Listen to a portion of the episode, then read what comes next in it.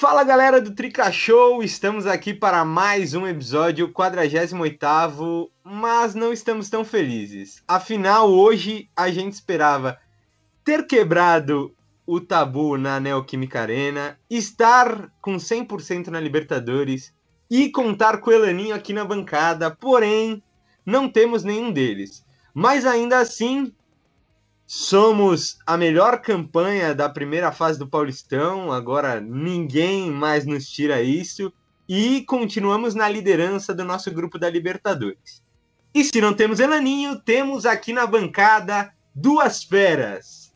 Primeiramente, vou apresentar ele, o cara, Rafael Pog Rafa, que é duas vezes mesmo. Pog, Aqui a gente já tá na loucura que a, a, gente tava no episódio e não, tá, não tava gravando, então eu já fiquei aqui meio atordoado. Mas. É... Boa noite de novo, né? Boa caso. noite, meu caro. Como você tá? Boa noite, Luca, novamente. Estou bem, né? Ainda, ainda mais agora que temos um tempinho extra, então, né? Já que estamos na nossa segunda rodada. É, é, mas como você falou, não foi a, a das melhores semanas, mas como o Crespo acostumou todo mundo mal nesse último mês de abril, já tem gente questionando o trabalho, questionando o futebol da equipe. Muita calma nessa é hora. É, demais, né? é, muita calma nessa hora que o time ainda, se tem números bons, não perdeu, tá classificado no Paulistão, Libertadores bem encaminhada, então muita calma nessa hora. E conosco na bancada, ele, o emocionado, Gustavo Caetano. Como você tá, meninão? Fala Luca, fala Pog, fala galera que nos acompanha. Ter que expressar minha tristeza pela segunda vez é triplamente triste. É, infelizmente, nós não conseguimos nem quebrar o tabu, nem estar com três vitórias na Libertadores. Mas é como a gente já falava aqui antes: é, não é o fim do mundo, não é a paz acabou. É claro que a gente queria ter ganhado essas duas partidas, mas como você disse, ainda temos a melhor campanha do Paulistão, que era o principal objetivo. Ainda somos o primeiro colocado do grupo na Libertadores, então não é o fim do mundo. Por outro lado, vão ter outras situações que a gente vai comentar aqui no, aqui no episódio que também não foram tão agradáveis e que fizeram esses dois empates serem ainda piores. E a nossa maior emoção de hoje foi eu não ter gravado o começo do episódio, né? Porque de resto tá triste. E como sempre, vamos iniciar com os destaques de cada um da nossa bancada aqui. Para iniciar, é com você, Pog. Qual o seu destaque da partida da Libertadores da América? Depois a gente fala de clássico. Ah, o meu destaque não tem como ser outro, né? Não ser o Miranda, cada vez mais jogando melhor, cada vez mais habituado com esse time do São Paulo. É, mostra que voltou muito bem da China, bem fisicamente. Ainda tem muito, ainda tem, é, tem como ficar melhor o condicionamento físico dele, mas ele já está muito bem. Fez uma grande partida contra o Racing, o melhor jogador do time, sem dúvidas nenhuma. É, não perdeu divididas, sempre na sobra muito bem. E uma coisa que está cada vez mais clara é que o Léo tem que ser titular nessa zaga do São Paulo, né? Não que o Bruno Alves seja um mau jogador, mas a qualidade que o Léo dá na saída de bola ela é essencial para o sistema do Crespo. E hoje no jogo contra o Racing também isso ficou claro depois que ele entrou. Ele entrou bem na marcação, entrou bem na saída de, de jogo. Então ele para mim é o titular ao lado do Miranda e do Arboleda. É, isso é algo que a gente vem batendo na tecla aqui desde que o Miranda foi anunciado pelo São Paulo, né? Antes mesmo dele ter condições de jogo. E para mim, particularmente, não é algo que não dá nem para fazer uma comparação a saída de bola dos dois, a diferença, né? É, a gente pode comparar outros quesitos ali, mas a saída de bola do Léo é muito, muito melhor. E agora você, Gustavo, qual que é o seu destaque da partida entre Racing e São Paulo? E não pode ser o Miranda, hein? Bom, Luca, como, como o Pog falou do único destaque positivo que a gente teve na partida de hoje, é, eu vou quebrar um pouco do padrão comum que a gente tem aqui no episódio e vou falar sobre um destaque ruim. Foram as lesões. A gente teve Luciano e Daniel Alves saindo por lesão, e muito se discutiu do jogo do Paulista, se a gente deveria ter ido com um time reserva ou titular mesmo. E acho que hoje estava a resposta dessa, dessa dúvida aí desses torcedores que estavam falando que tinha que com o time titular, é, mostrando que o time de São Paulo está desgastado, é um calendário muito apertado, é, não é fácil você jogar um jogo sim, um dia sim, outro não. É, na mesma semana você tendo toda semana dois jogos, às vezes até três. É, então, hoje a gente viu que foram lesões por, por problemas é, de desgaste, problemas mais é, físicos. É, o Daniel Alves até saiu com a mão na parte posterior da coxa, isso é um pesadelo. então, acho que o time o time está precisando de um descanso. É, e essas, essas lesões foram a prova disso. A gente perde, perde os dois pontos que poderiam ter deixado a gente com três vitórias, nove pontos na primeira colocação do grupo. É, e também perde dois dos principais jogadores do time, não sabemos até quando.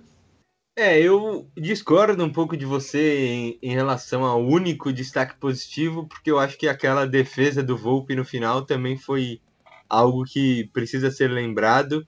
E como destaque negativo, já que você trouxe um, eu vou trazer mais um. A arbitragem. Meu Deus! Que coisa pavorosa. Nossa, nojenta aquela arbitragem. Mas a gente vai discutir mais sobre isso.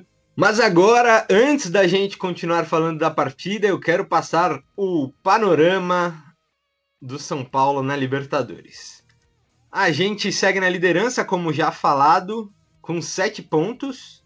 O Racing é o segundo do grupo E com 5.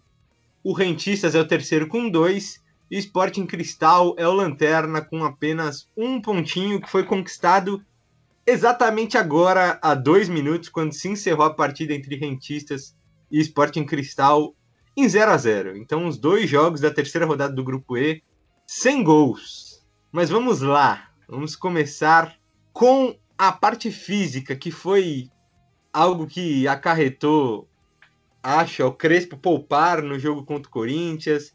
Durante a semana, teve torcida organizada criticando que o Crespo poupou contra o Corinthians. E hoje a gente viu o, o resultado disso, né?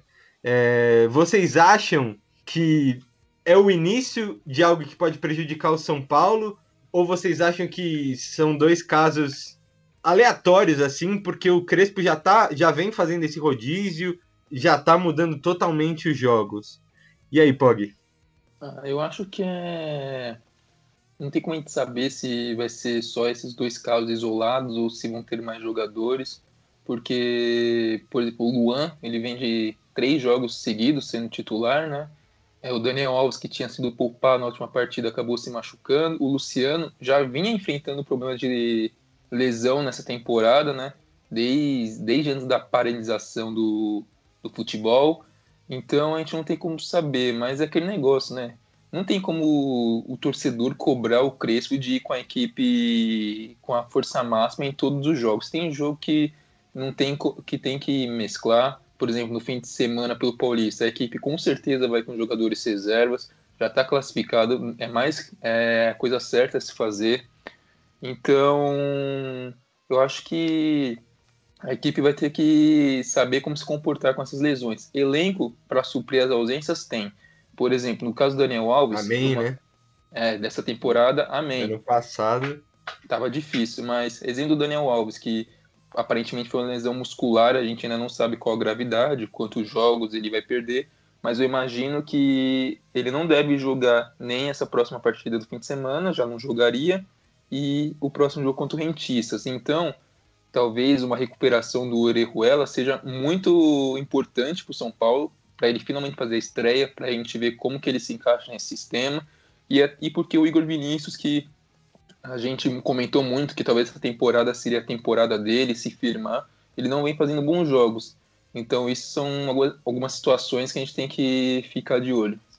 É, no que você falou, né? O São Paulo enfrenta o Mirassol pela última rodada da fase de grupos do Paulistão, mas já estamos classificados, já estamos em primeiro. Porém, se a gente ganhar, para quem gosta, a gente pode se tornar a melhor campanha da história nesse novo modelo com 16 times. Gustavo, tá certo Ah, poupar? Luca, Luca, Luca, não fala isso, Vale. que, se- que senão você já sabe, né? O pessoal vai começar a resmungar Rapaziada que, se emociona. pô, Vai falar, que, o Crespo não sabe a importância. como que poupou a equipe tem podem ter a melhor campanha da história? Pessoal, pô, depois essa mídia aí fica botando crise no São Paulo, eu te contar. E aí, Gustavo, tá certo poupar? O que, que você acha que essas lesões, essas duas, podem afetar o São Paulo? É. Fala, é com você que o Fog tá demais hoje. Eu gosto quando esses episódios tarde que ele, ele, ele fica feliz. Ah, Luke, eu acho que, que a gente está mais do, mais do que certo que poupar sim, cara. Inclusive, eu acho que o Crespo pode vir a poupar não só no, no próximo jogo contra o Mirassol, mas também nas quartas do Paulista. Porque o calendário, como eu falei, o calendário vai ficar mais difícil agora do que já estava, se é que isso é possível.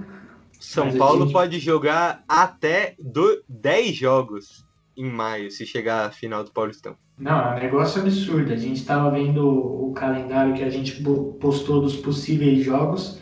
É, tem a final do, do Paulistão entre jogo com o Racing, com jogo na sexta e outro no domingo. Uma coisa de louco. Então, tá mais do, do que certo de poupar. Essa, essa, essa partida contra o Mirassol, acho que ninguém tem dúvida de que o Crespo vai com o time reserva.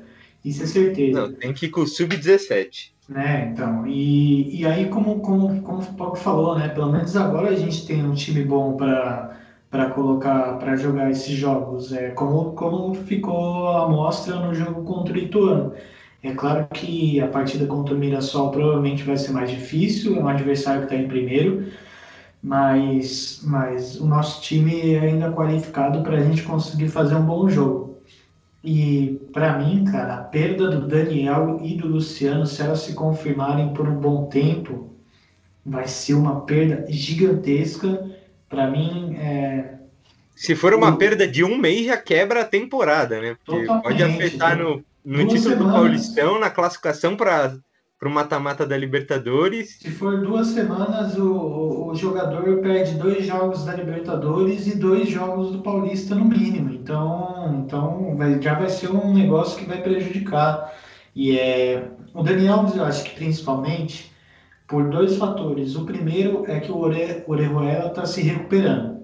E ele também não está inscrito na Libertadores. Então, a Libertadores a gente teria que jogar até pelo menos o final da fase de grupos, que se eu não me engano é quando você pode é, inscrever um novo jogador. É, teria que jogar a fase de grupos com, com o Igor Vinícius, que está jogando um futebol horroroso. É, deu para ver nessa última partida contra o Racing, ele entrou horrível, horrível. Então, eu acho que com o Daniel Alves a gente perde muito, muito. Não tem como falar o tamanho do Daniel Alves do que ele está jogando, né? Em comparação até com os outros jogadores.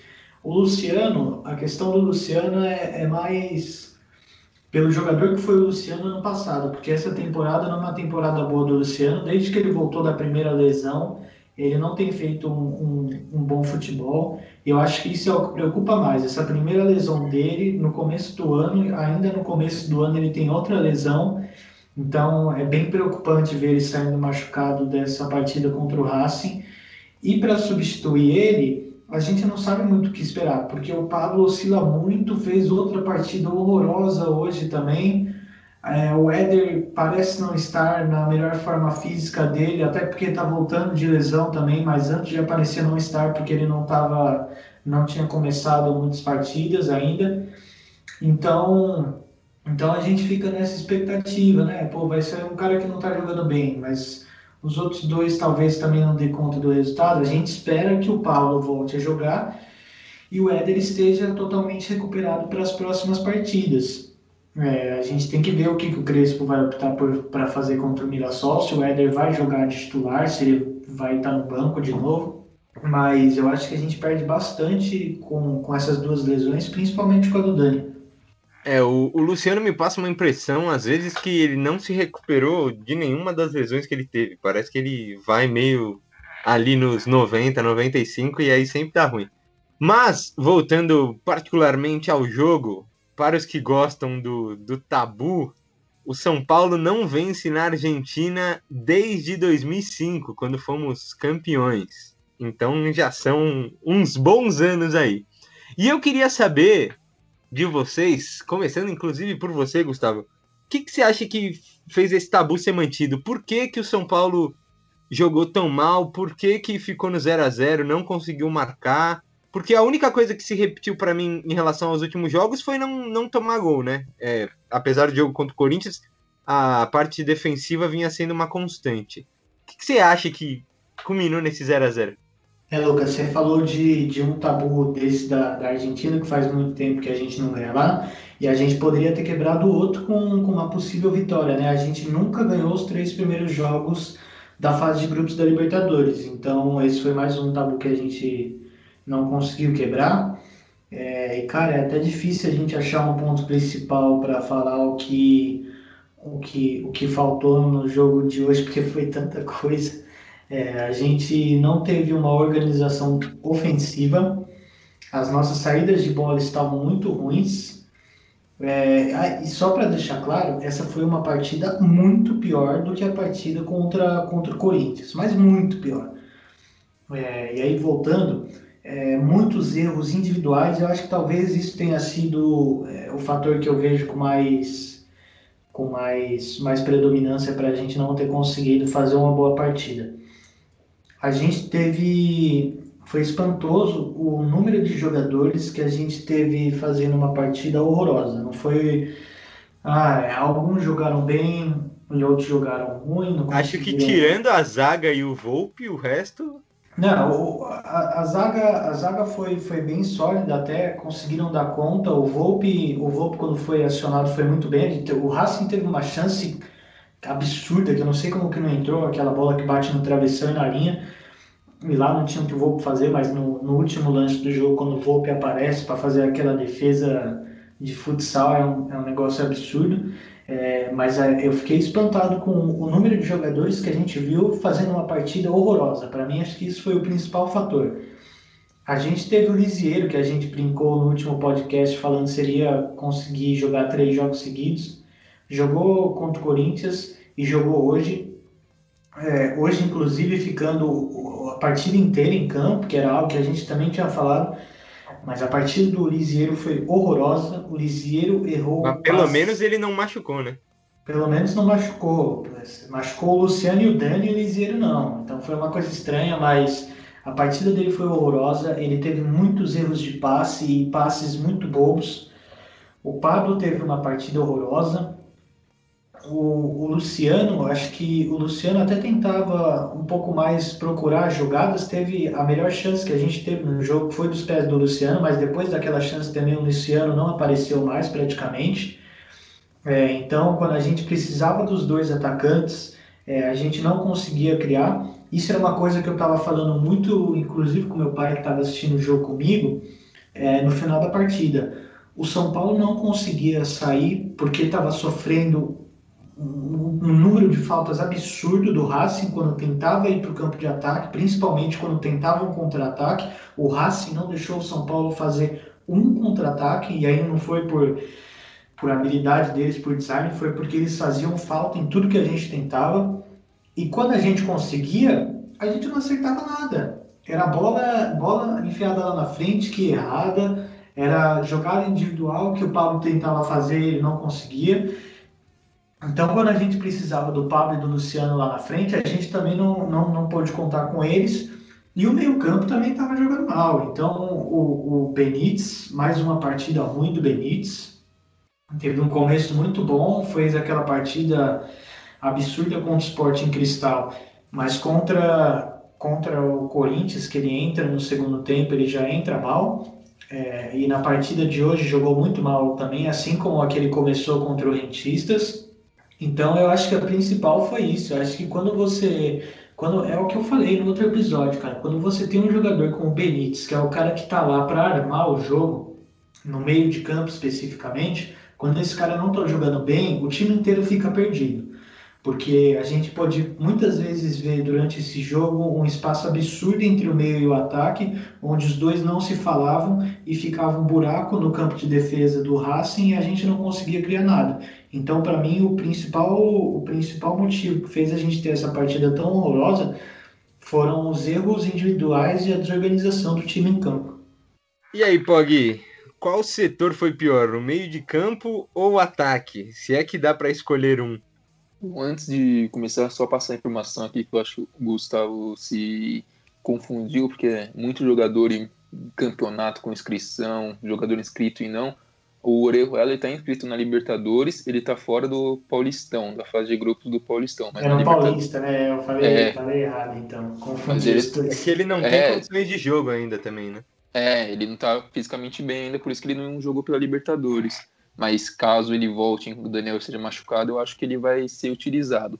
E falando sobre o jogo, eu acho que o meio de campo foi muito mal. É, os jogadores estavam muito abaixo hoje tecnicamente. O Lisiero, que vinha de uma sequência muito boa, muito forte, jogando muita bola, foi o nosso destaque no, em alguns jogos aí nessa temporada. Foi muito mal hoje, errou, errando muitos passes. O Benítez, ele se apresentava para o jogo, mas ele foi muito bem marcado. Muitas vezes era parado com falta para não pegar ritmo. Foi um dos jogadores que deve ter sido o jogador que mais sofreu falta do São Paulo hoje. É, ele também estava mal é, tecnicamente, errando alguns passes que ele não costuma errar. O Daniel Alves, enquanto estava em campo, também não foi bem hoje. errou jogadas que em seus melhores dias ele não erraria. Então essa série de fatores aí acabou comprometendo o time todo, porque o Racing estava com o meio de campo bem povoado, estava marcando forte em cima. Então, juntando esses fatores e ah, jogador, os principais jogadores estarem mal tecnicamente, o São Paulo não conseguia construir direito é, as jogadas desde o campo de defesa até o campo de ataque. Tanto que a gente pode perceber muitas vezes que o Volpe e os zagueiros estavam apostando em alguns lançamentos que a zaga do Rentista estava, ou do, do Racing, perdão, estava levando a melhor. Mas tem alguns, alguns pontos positivos que a gente pode olhar também. É, o Reinaldo, no primeiro tempo, ele foi o jogador que levou mais perigo pelo São Paulo. Ele foi acionado ali duas vezes pelo lado esquerdo e duas vezes o lance levou perigo ao adversário. É, o Gabriel Sara, voltando de lesão, é um ótimo sinal, porque ainda mais agora com a lesão do Luciano, ele pode ser mais uma opção para jogar hein, na posição que o Luciano joga enquanto ele estiver fora.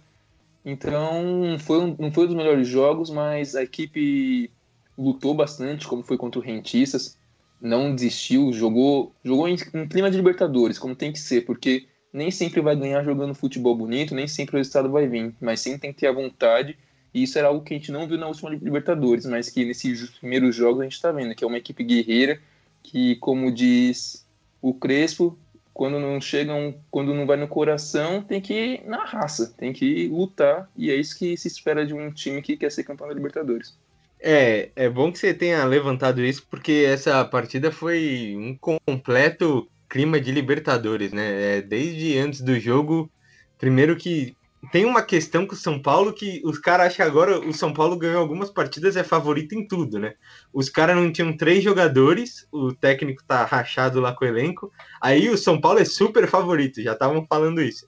Aí depois no jogo é Brasil contra Argentina, é juiz horrível, é catimba, é os caras descendo a bota no. Nossa, amarelo a dar com pau. E qualidade técnica zero, né? Que o jogo foi horrível. E diferente do time do ano passado, esse time tem experiência, tem muita experiência em, em jogadores dentro de campo para torneio assim, né? Tem o Miranda, tem o Arboleda, tem o Volpe agora, tem o Volpe, tem o Benítez, que é argentino, né? Então ele entende bem como é que é, jogou lá na Argentina por muito tempo, o Daniel Alves, então é uma equipe também mais cascuda, podemos dizer assim. Com certeza. E agora eu queria uma respostinha rápida de vocês, é, que é quem que vocês acham que foi o principal culpado pelo empate, se, é, se a gente pode dizer isso?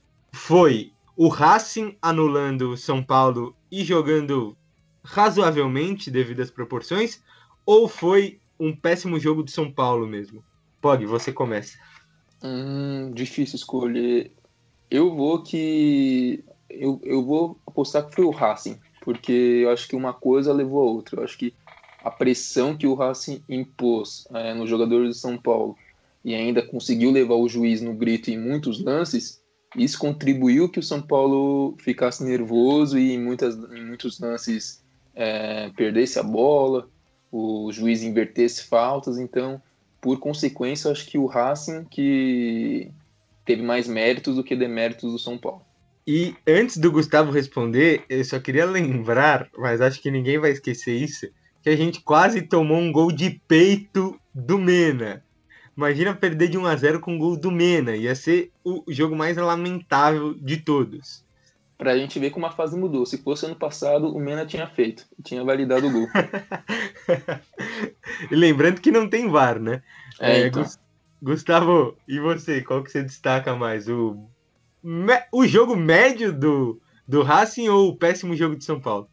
Cara, eu vou, eu vou do jogo péssimo do São Paulo porque eu acho que em comparação ao São Paulo, o Racing até fez uma partida boa, porque o Racing conseguiu criar no mínimo umas 3, 4 oportunidades e eles abusaram muito da jogada de efeito deles, que é a jogada aérea. Então, como, como eu disse, para mim o que mais pegou nessa partida do São Paulo foram os erros individuais e a desorganização.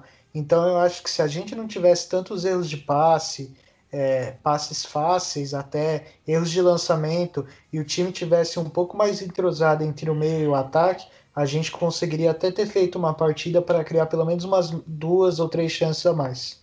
E agora eu queria saber o que, que vocês acharam das mudanças do Crespo. Eu vou passá-las aqui, mas porque muita gente falou que ele mexeu mal, que é, relembrou os tempos de Diniz. Então, queria que vocês falassem sobre isso, mas antes vou passá-las aqui. Ó, Léo no Bruno Alves, Igor Vinícius no Dani Alves, William no Luan, Éder no Benítez e Gabriel Sara no Luciano. O que, que você achou das alterações, Gustavo? Olha, eu vou começar falando que se até o tal de Zinedine Zidane errou hoje nas substituições, quem não, era... Não, não fala disso que aí eu vou ficar puto duplamente.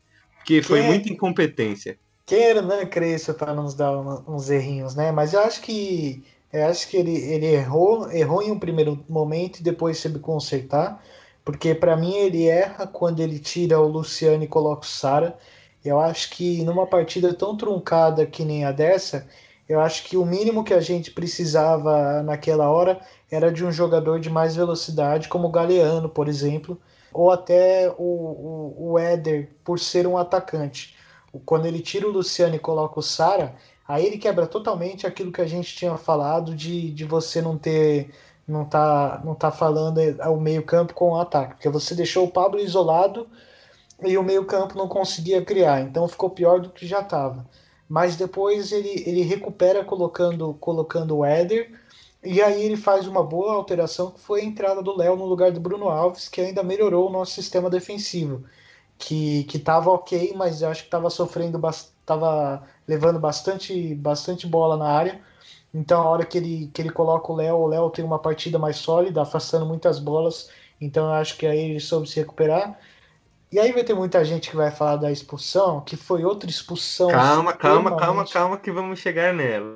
Não, mas só, vou, só para falar que vai ter muita gente falando sobre ela, que foi uma expulsão ridícula, mas eu acho que aí não é muito questão do Crespo, aí eu acho que é questão do, do William mesmo, de uma cagada que ele fez, mas não de você falar, pô, o Crespo colocou o William, o Crespo errou. Porque nas, nas últimas partidas em que o William tinha entrado na Libertadores, o William tinha até feito uma, é, as partidas razoáveis, principalmente contra o Sporting Cristal. Foi uma boa entrada que ele teve.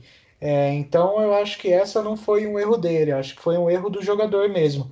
É, mas para mim, então, o Crespo erra no primeiro momento quando ele tira um atacante machucado e coloca um jogador que, para mim, naquele momento não ia ajudar a acrescentar em campo, mas depois ele se recupera quando ele volta a colocar o Éder e quando ele coloca o Léo. Na questão do Igor Vinícius, não tinha o que fazer, o Daniel entrou machucado, o Igor jogou uma partida horrorosa, mas era o que tinha para fazer, você não tinha como colocar outro jogador naquele momento. E aí, Pog, qual sua nota para as substituições do Crespo? Eu, só antes de você responder, queria dar minha resposta curtinha, que eu, eu não acho que ele errou tanto, porque isso que você falou que ele corrigiu, mas foi questão de minutos, muito pouco. Acho que é mais que ele tava pensando ali o que fazer. Mas vai que é sua, Pog.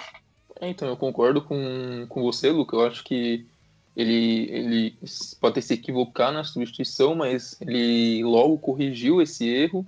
E as outras substituições, para mim, foram claramente. Ele tirou jogadores que tinham cartões amarelos e que poderiam ser expulsos a qualquer momento, porque o Luan, que é o nosso jogador de mais marcação, estava amarelado, o Bruno Alves também estava amarelado, então ele quis tirar esses dois jogadores, colocar jogadores com mais fôlego e sem cartão amarelo, né? Acabou não dando certo porque o William acabou sendo expulso, mas a intenção dele foi boa, de preservar o time, manter os 11, porque ele claramente viu que o juiz estava perdido no jogo, então a qualquer momento poderia sobrar uma falta ali e alguns desses jogadores serem expulsos e piorar a situação para o São Paulo. Ele fez as substituições visando, visando isso, tanto que a gente falou que o Liseiro jogou o jogo inteiro, eu acho que esse é um dos motivos, que o Luan estava amarelado, ele para não gastar substituição com dois volantes, ele tirou o Luan e colocou o William. Não, e ele tirou o Luan para não ser expulso, aí o William foi expulso é, ridiculamente, mas vamos chegar nisso. É, então, ele fez a, ele, ele pensou com a intenção certa, só não deu certo. É, porque o árbitro, eu até esqueci o nome aqui, se alguém tiver aí, fale. Mas, já que falei de nota, é, acho que a gente não tem que comentar muito da arbitragem, até porque temos jogo do Corinthians para falar, porque foi ridícula, foi bizarra, foi medonha. Mas eu quero que cada um dê uma nota para a arbitragem do ser humano lá, que eu não sei quem foi, não me recordo o nome. É, Gustavo, sua nota de 1 a 5, porque de 5 a 10 não pode ser. Bom, eu vou dar, vou dar um 3 para o Piero Matza Gomes. É, como, como o Simon falou na transmissão do Fox Sports, era, é um árbitro experiente e ele perdeu totalmente o controle da partida. Ele não conseguiu administrar nada. Eu acho que para essas partidas da Libertadores faltou, por exemplo, nos jogos que a gente viu ontem de alguns brasileiros, um Vilmar Roldan, um Nestor Pitana. É, tá então louco, você... é Brasil e Argentina tem que ser só os mais experi de todos. Né, então você colocar, você colocar um árbitro, um árbitro que não tem muita experiência para apitar, já para apitar um jogo entre um brasileiro e argentino já é errado. Para você apitar um São Paulo e Racing ainda, para mim foi, foi uma coisa absurda é, e foi muito mal. Então por isso a minha nota é 3 para ele. Expulsão ao seu ver injusta, sim ou não? Cara, a expulsão eu acho que foi exagerada, mas não foi não foi um negócio que eu, que eu pensei, eu falei, isso é um absurdo ele tá fazendo isso, porque na hora até o o William vai todo estabanado para a bola de um jeito extremamente ridículo. Então eu acho que foi foi exagerada, mas não foi um erro grotesco do dele ter expulsado o William não. Boa, e você, Pog, qual sua nota para esse querido aí? O queridão vai ficar com uma nota 2 hoje, muito mal, péssimo, foi claramente influenciado pela, pelos jogadores, pelos bancos de reserva, e isso que nem tinha torcida, então se tivesse torcida, Ixi, seria, é... seria muito pior. São Paulo tinha terminado com oito jogadores em campo, então ele foi muito mal. Tinha lances claros que ele apitava falta, aí o jogador e o banco de reserva gritavam pedindo amarelo, e demorava uns cinco segundos assim, ele tirava o amarelo e dava para o jogador. Então ele foi muito mal, foi, foi levado pelos jogadores do Racing, pela comissão técnica, e eu discordo do Gustavo, para mim a expulsão foi um absurdo, pelo amor de Deus. Mas nesse, novamente nesse lance, ele foi levado pelo grito do jogador e pela pressão que os jogadores dentro de campo fizeram em cima dele. Porque se tivesse VAR, o cartão, o cartão vermelho seria retirado, é para cartão amarelo essa jogada. Tudo bem que ele entrou de forma estabanada, plasticamente foi muito feio, mas é claro que ele não pega no jogador do Racing com, com o pé ou com a perna. O que toca no jogador do Racing é a cintura, do, as costas ali, o bumbum do William que toca nele. Então, claramente, o, o, juiz, o juiz viu, pensou que o William tinha acertado ele com o pé, com a chuteira, com a perna. Tanto que quando ele expulsa, ele já põe assim a mão imediatamente chamando os médicos, como se tivesse sido algo muito grave. Mas a gente vê um replay que tem uma raspadinha ali no rosto do jogador do Racing que nem sangrou, pô. o cara caiu como se tivesse quebrado o nariz, não foi nada disso. Então ele foi levado pela, pelo show que os jogadores do Racing deram. Não, e, e você falou que poderia terminar com 8, com 8 eu não sei, mas com 9 com certeza teria. que terminasse, ele tivesse fazendo uma arbitragem ok, só tivesse errado nesse lance, porque no final era para um, um jogador do São Paulo ser expulso, não lembro se era o Igor Vinícius, e até o Lugano é, o Igor citou. Foi o Igor Vinícius que parou é, o contra-ataque e ia é, tomar o segundo amarelo. Exatamente. O é, Lugano você vê como citou, ele estava mal no jogo. Sim, o Lugano citou na transmissão é, falando que o juiz percebeu a cagada que ele fez no lance do William, e aí os caras do São Paulo podiam bater à vontade que ele não ia dar amarelo e nem expulsar mais ninguém. E foi claramente o que aconteceu. Mas se tivesse com a torcida, eu me preocuparia com quantos jogadores São Paulo teria que se preocupar para não ter na próxima partida, né? E para mim, vocês foram muito generosos, a minha nota é 1, porque foi uma das piores arbitragens que eu já vi. E agora, queria já levando pro majestoso falar sobre o esquema de jogo que a gente vem enfrentando, porque nos últimos dois jogos que nosso padrão foi bem abaixo, a gente enfrentou esquemas com três zagueiros e um meio mais povoado com muito mais jogadores, é, sendo que nosso esquema também é o 3-5-2, né? Eu queria saber que, se vocês acham que se isso afetou muito o São Paulo nas duas partidas. Pog, começa com você. Acho que afetou um pouco, acho que foi uma surpresa até para o próprio Crespo, porque o Corinthians não vinha jogando muito com três zagueiros, jogou nessa partida, acho que o Crespo talvez não esperasse, e o São Paulo realmente não tinha enfrentado times assim ainda, né? Então, foi uma coisa até que o Crespo falou hoje na coletiva pós-jogo, que perguntaram para ele se ele tinha alguma saída para equipes que vão jogar com três zagueiros, que vão povoar o meio de campo. Ele falou, e foi uma coisa que ele falou com muita sinceridade, até rindo, que ele precisa de tempo para treinar, porque e uma coisa que claramente não está tendo muito, né? Então, acho que é algo que influenciou nos, nas últimas performances, que é algo que o São Paulo não tinha enfrentado muito nessa temporada. O Cres já deve ter, ter soluções, mas que ainda não foram implantadas em treino muito bem. Então acho que é uma coisa que vai demorar um pouco de tempo para o São Paulo se adaptar a esse tipo de adversário, até porque a gente está falando do Crespo há tanto tempo, mas é início de trabalho ainda, né? Não pode esquecer, esquecer disso. E tem jogadores que ainda não estão jogando, tem jogadores machucados, então eu acho que ele vai achar uma solução, vai treinar uma solução para quando o São Paulo enfrentar, enfrentar times com meio de campo bem povoados, mas isso é uma questão de tempo que basta a gente ter paciência, que é sempre bom lembrar que ainda é começo de trabalho. Com certeza. E ele falou que precisa de tempo para treinar, mas não vai ter, né? Em maio, com certeza ele não vai ter, porque a gente espera chegar na final do Paulistão. Então, se tudo der certo, ele não vai ter nem tempo para respirar é, que não é culpa do Crespo também, né? Que, não, se, ele, se, ele, que se ele viesse numa equipe que conquiste, que tenha conquistado títulos nos últimos anos, ele não teria essa pressão, por exemplo, para vencer o Paulista. Não. E aí é o caso do Palmeiras, por exemplo, né? Que não está dando a mínima para o Campeonato Paulista e tá, tem, tem para descansar jogadores, para treinar mais formações, algo que o São Paulo não tem porque tem a necessidade de vencer pelo menos um título essa temporada. Exato. E aí, Gustavo, você acha que se a gente enfrentar times que jogam com cinco ali no meio, eventualmente seis, se joga mais fechado assim, São Paulo vai ter muitas dificuldades? Só para completar primeiro sobre o calendário, o Crespo não vai ter esse tempo tão cedo, né? Até porque o Brasileirão já começa no final do mês. Então, Sim, dia 30 de maio. Então, o único tempo que o Crespo vai ter realmente para treinar vai ser quando a gente fizer a parada para a Copa América, que começa dia 11 de junho. Gustavo, é... se eu não me engano, esse ano não tem parada para a Copa América. Então o Crespo está lascado. Porque era, tá era, um, era um planejamento, tá mas pelo que eu me lembro, é, por conta da pandemia, das adaptações no calendário, não vai ter parada da Copa América. É, então o Crespo vai ter que se virar, se ferrou. Meio ruim. Se ferrou.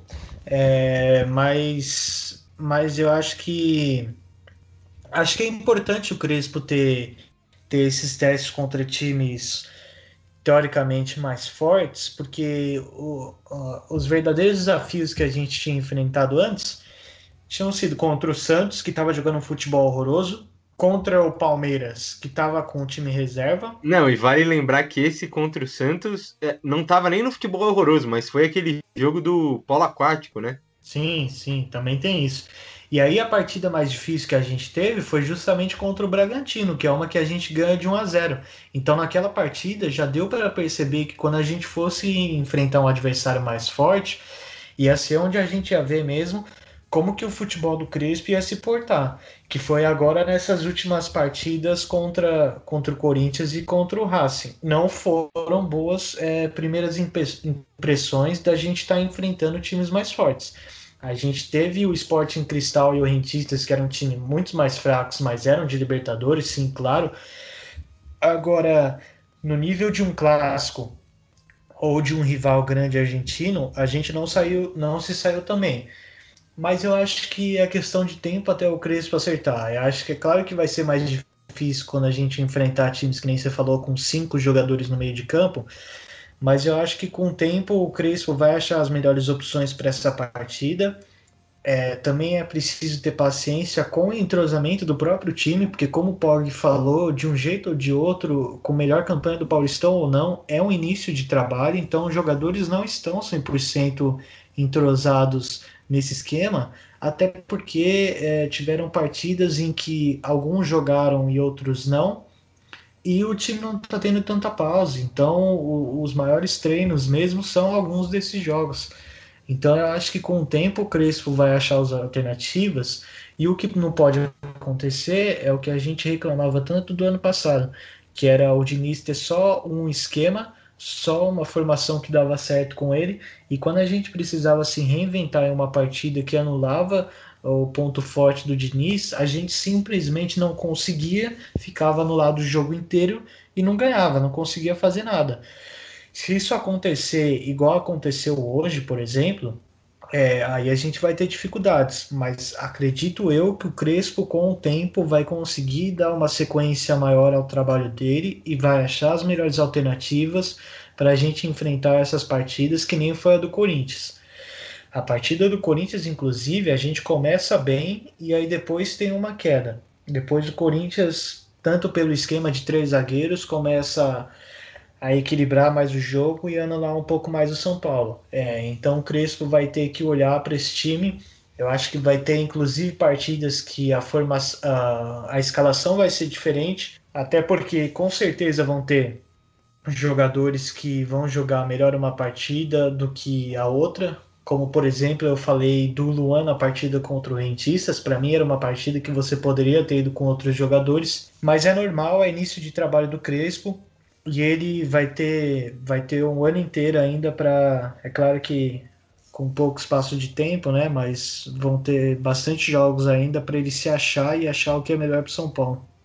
É bom que vocês trouxeram esse de início do trabalho do Crespo, mas é porque foi um início muito fora da curva também, né? Mesmo que seja no Paulistão ou com equipes mais fracas, é, a gente não pode esquecer que nas últimas temporadas do Paulistão a gente não foi líder a gente não chegou a ganhar de todo mundo, inclusive é bem o contrário, a gente tropeçava para vários times inferiores.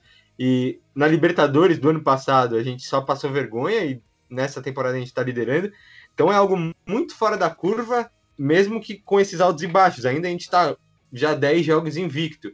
Normalmente, num cenário natural, a gente estaria discutindo o que está dando certo, o que está dando errado, como é que ele está montando o time e não, a gente já sabe o time que joga, basicamente, já sabe o, os pensamentos dele, já sabe a adaptação ali do Daniel Alves. Então é algo muito diferente. Acho que porque a gente, se fosse pensar lá no início da temporada, o que, que a gente falaria nos podcasts, a gente não teria esse roteiro. Eu tenho para mim que seria completamente diferente. E o Mas... Crespo também já mostrou, ele já mostrou algumas variações também de, de jogo dentro dos, dos próprios confrontos. Não lembro contra quem foi, teve um jogo que ele tirou um, tirou um zagueiro e jogou, voltou para a linha de quatro. Ele tem Acho... umas variações dentro do, da, do esquema com três zagueiros também. Então, ele já mostrou algumas vezes, só, é, mas é como ele disse, falta treinamento, né? Não é, não é só chegar no jogo e implantar uma coisa que se que treinou uma ou duas vezes. Não, e é surreal o que tá tendo de jogo essa temporada. Fala, Gustavo. E só para atualizar o pessoal um pouco, torcedores, calma, mas é, em um, uma suposta ida do São Paulo à final do, do Paulistão, é, uma suposta, na melhor das hipóteses, a gente já estaria com uma classificação encaminhada na Libertadores, porque é, os dois jogos da final do Paulistão são entre o quinto jogo da Libertadores e o sexto. É, então, numa, numa melhor das hipóteses, a gente iria com essa, com essa classificação garantida para lá na última partida enfrentar o Sporting Cristal com o time reserva, porque antes, do dia 18 ao dia 23, a gente teria três partidas, uma contra o Racing e as duas da final do Paulistão. Então isso é só para o pessoal ter um pouco da noção do que vai ser o calendário do Crespo e do São Paulo nesse, nesse mês de maio. Vai ser uma coisa absurda e, e, é claro que ele vai ter que vai ter que poupar os jogadores, como eu falei, por mim até pouparia na, nas quartas e na semi do Paulistão. É, na semi é meio complicado porque talvez seja com um time grande, né? Não, não sabemos ainda. É... A gente torce para Santos e Palmeiras ficarem de fora, né? Porque se for isso, Sim. Aí a gente só tem a chance de enfrentar o Corinthians ou o Bragantino lá na final. Então aí, teoricamente, as quartas e as semis seriam contra times sim, mais sim. fracos. Com certeza. É, agora indo pro, pro fato de jogo exclusivamente do Corinthians para a gente ir caminhando para o final do episódio, eu queria perguntar primeiro rapidamente se vocês teriam entrado com um time misto ou não e, além disso, lembrar que muita gente reclamou, tal, o empate não é tão bom, queria quebrar o tabu, mas em outros tempos era para São Paulo ter tomado três, depois que tomou o segundo ali. A gente conseguiu empate ali na Bacia das Almas. E aí, Pog, você teria ido com mistão mesmo ou não? Nossa, com certeza. Eu teria poupado até alguns outros jogadores. Por exemplo, o Luan eu teria poupado esse jogo. Talvez entraria com outro jogador na posição dele. Então, o Volpe talvez eu teria poupado também. É goleiro, mas é aquilo que a gente fala, não é só o esgotamento físico, tem esgotamento psicológico também. Então, talvez eu teria poupado o Volpe, mas eu concordo com o Crespo, o time misto era o que tinha que se fazer. São, querendo ou não, Libertadores é prioridade. É, se classificar na Libertadores é, em primeiro do grupo é prioridade, ainda mais que o São Paulo já estava, já estava classificado no, na, no Paulistão e com grandes chances de ficar com a primeira colocação, que foi o que se confirmou depois do jogo. Então, para mim, ele fez certo e o jogo de hoje só reflete o como ele fez certo poupando os jogadores, porque se as lesões, as lesões que aconteceram hoje poderiam ter acontecido no jogo de domingo, se o Daniel Alves jogasse ou se o Luciano estivesse desde o começo do jogo, e aí ele seria criticado, pode ter certeza que ele seria criticado por ter jogado com os jogadores principais no clássico. Então, não dá para agradar a gregos e a troianos, mas no meu ponto de vista ele ele fez o que tinha que ser feito. E como você falou, se fosse em outras épocas, o São Paulo tinha perdido de muito mais. Tinha saído na frente, tomado a virada lá para 3 a 1 esses placares que o São Paulo costuma, costumava levar, né? E o gol de pênalti ali foi o que mostra a diferença de fase, né? Um pênalti aos 50 minutos é uma coisa difícil de acontecer. E o importante é que o Luciano balançou as redes também, não pode deixar de mencionar isso. Isso todo mundo acertou, né? Eu, Elaninho e Gustavo falamos que ele ia marcar. Quase ninguém acertou o placar, né? A gente tava todo mundo apostando na vitória. Mas pelo menos a gente acertou isso. E aí, Gustavo, tinha que ter ido mistão, tinha que ter ido reserva ou tinha que ter ido titular? Ah, tinha que ter ido um mistão a veras para esse jogo. Acho que o Crespo esteve mais do que certo com o que ele fez. Como eu falei, o time até começou bem, a gente saiu na frente do placar. Então, para mim, tá mais do que certo, classificação garantida.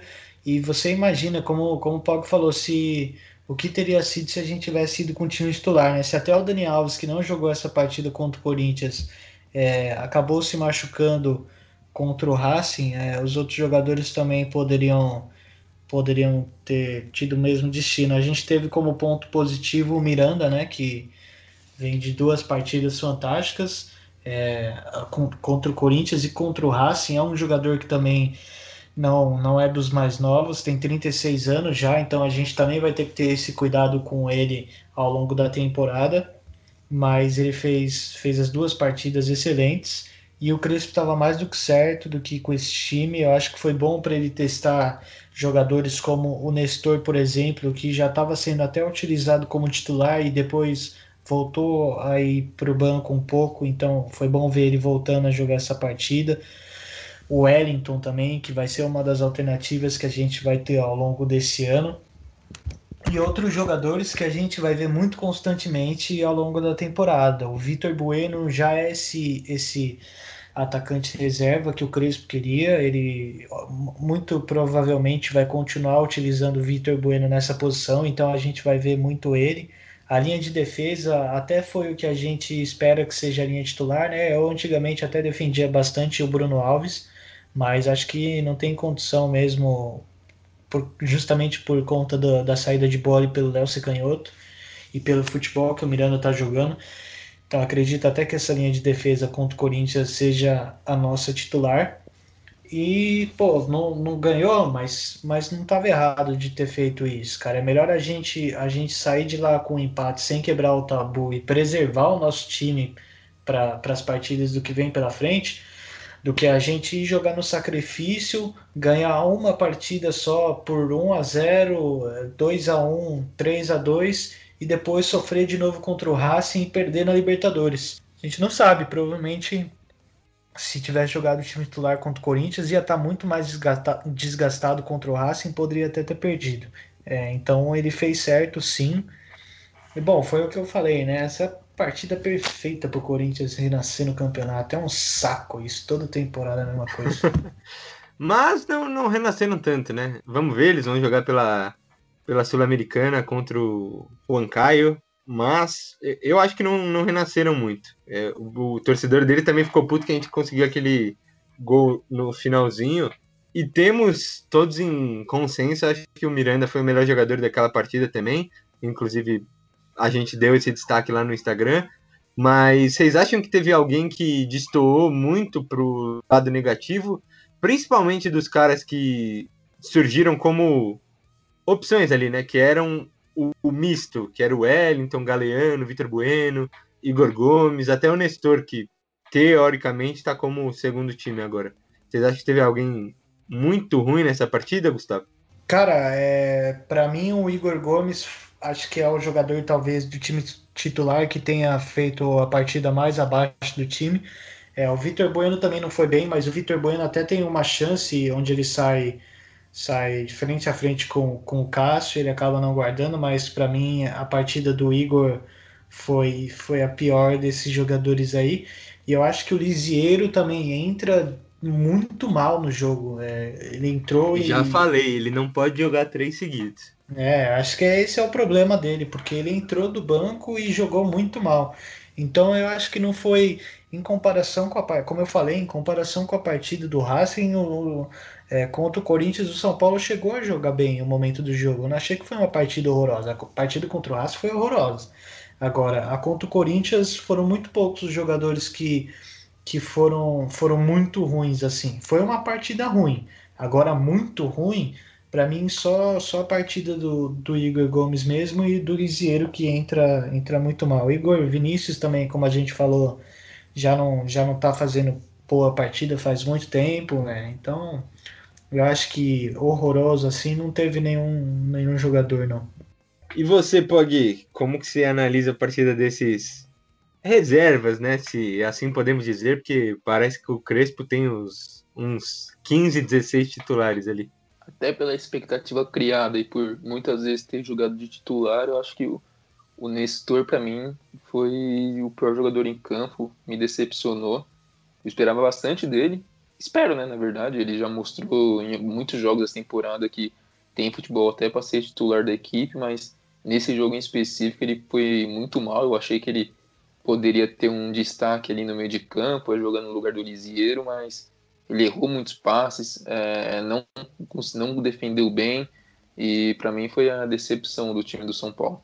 É, eu inclusive acho que tinha que ter ido com mistão ou até reserva, mas é, é melhor não para não criar conflito, né? Porque a gente é obrigado a ouvir que é melhor ganhar clássico do que ganhar campeonato. Aí é o fim do mundo, é acabou o planeta.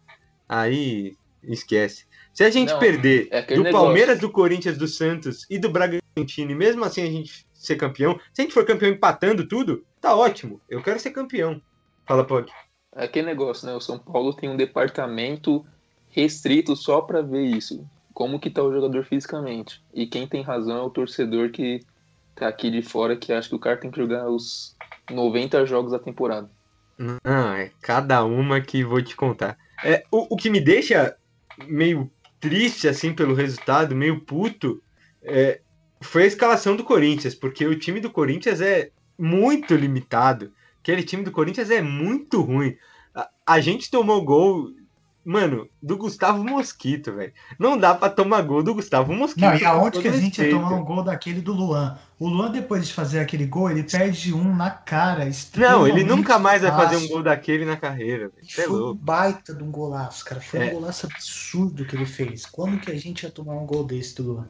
Com certeza. E vai, vai continuar essa zica, mas é, vamos esperar. Quem sabe, né? Uma, uma final entre Corinthians e São Paulo, a gente decidindo em casa, porque eu acho que isso é importante. A gente empatar lá e ganhar no Morumbi seria o ideal, assim, se tivesse uma final entre os dois. É igual o São Paulo e o Palmeiras, né? O São Paulo demorou para quebrar o tabu no, lá no Aliança, mas a primeira vez que saiu vitorioso de lá do Aliança foi numa semifinal de Paulista, mesmo que seja nos pênaltis, mas foi a primeira vez que conseguiu sair com uma vitória de lá. Então, quem sabe não seja assim com o Corinthians também no jogo mais importante, o São Paulo consiga quebrar esse tabu e de quebra outro tabu de títulos. E, e depois só Taylor, né? É nossa, segura. É, depois foi só Taylor. Rapaziada, mais algum destaque antes da gente partir para a projeção da próxima partida com palpites? Não, vamos seguir. Vamos embora então. Ó, passando o panorama agora do Paulistão, o São Paulo é líder do grupo B com 26 pontos e 11 jogos, resta só a partida do domingo, que novamente não temos horário definido, que maravilha, né? É, a Ferroviária é a segunda do grupo B com 15 pontos e 10 jogos.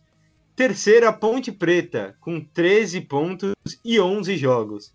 Então, se a Ferroviária ganhar o próximo jogo, é o nosso adversário das quartas de final tem que definir isso ainda. As, as duas equipes estão brigando, mas o São Paulo está ali bem na frente, inclusive garantiu porque o Corinthians tem 22 e o Bragantino 22, ambos com 11 jogos, são segundo e terceiro respectivamente.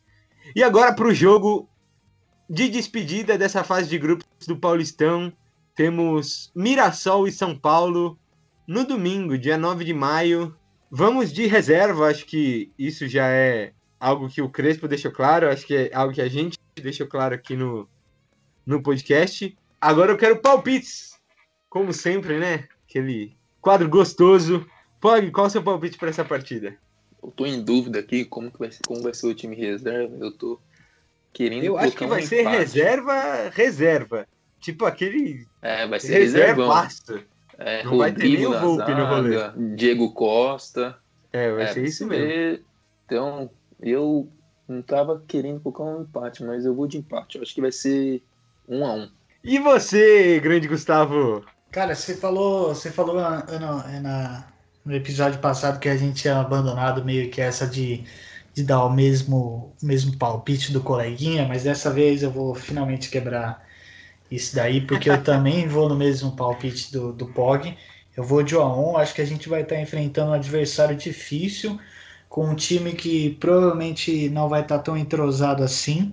É, e o Mirassol pode estar até jogando para fazer uma, uma campanha melhor do que a de times como o Bragantino e o Corinthians.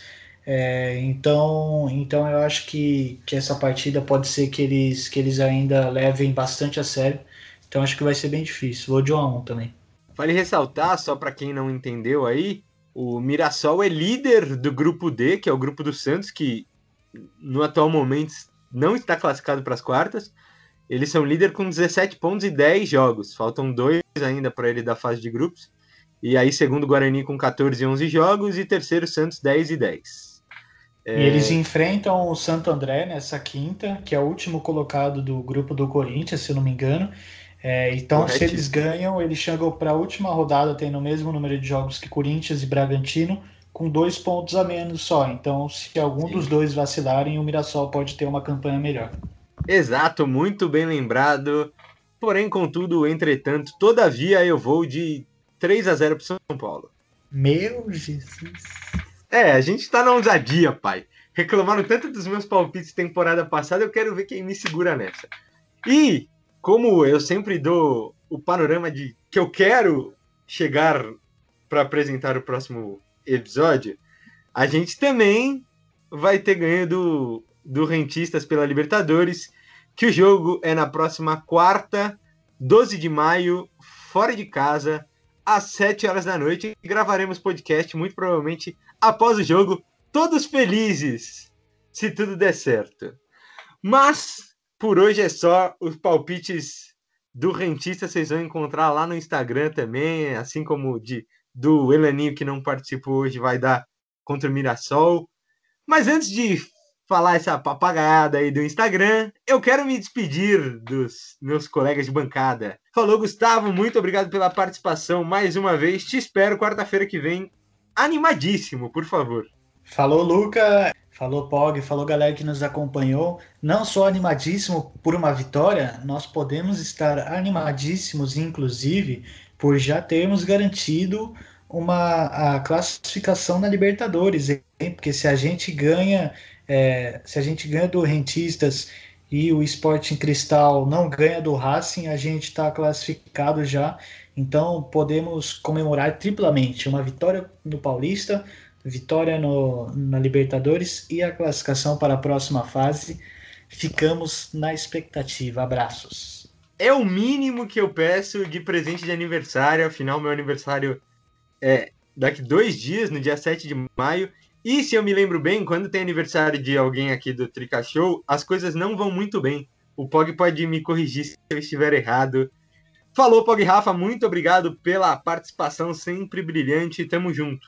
Valeu, Luca, valeu, Gustavo, valeu, pessoal que nos acompanhou até aqui. Esse jogo contra o Rentistas, eu vou, vou te falar que vai ser mais uma dessas guerras de Libertadores. É, se no Morumbi já foi daquele jeito, imagina a casa dos caras, né? Mas vamos com tudo, se tudo der certo, semana que vem é tricolor nas oitavas da Libertadores. É isso! Muito obrigado para quem chegou até aqui e já sabe, né? Segue a gente lá no Instagram, vai no Facebook, no YouTube, no Twitter, é tudo arroba Tricashow, muito fácil de achar. Segue a gente lá, dá aquela moral, interage com a gente nos nossos posts. E para finalizar mesmo agora, eu queria mandar um abraço para o nosso ex-apresentador do podcast, Vitor Buni. Falou, tchau!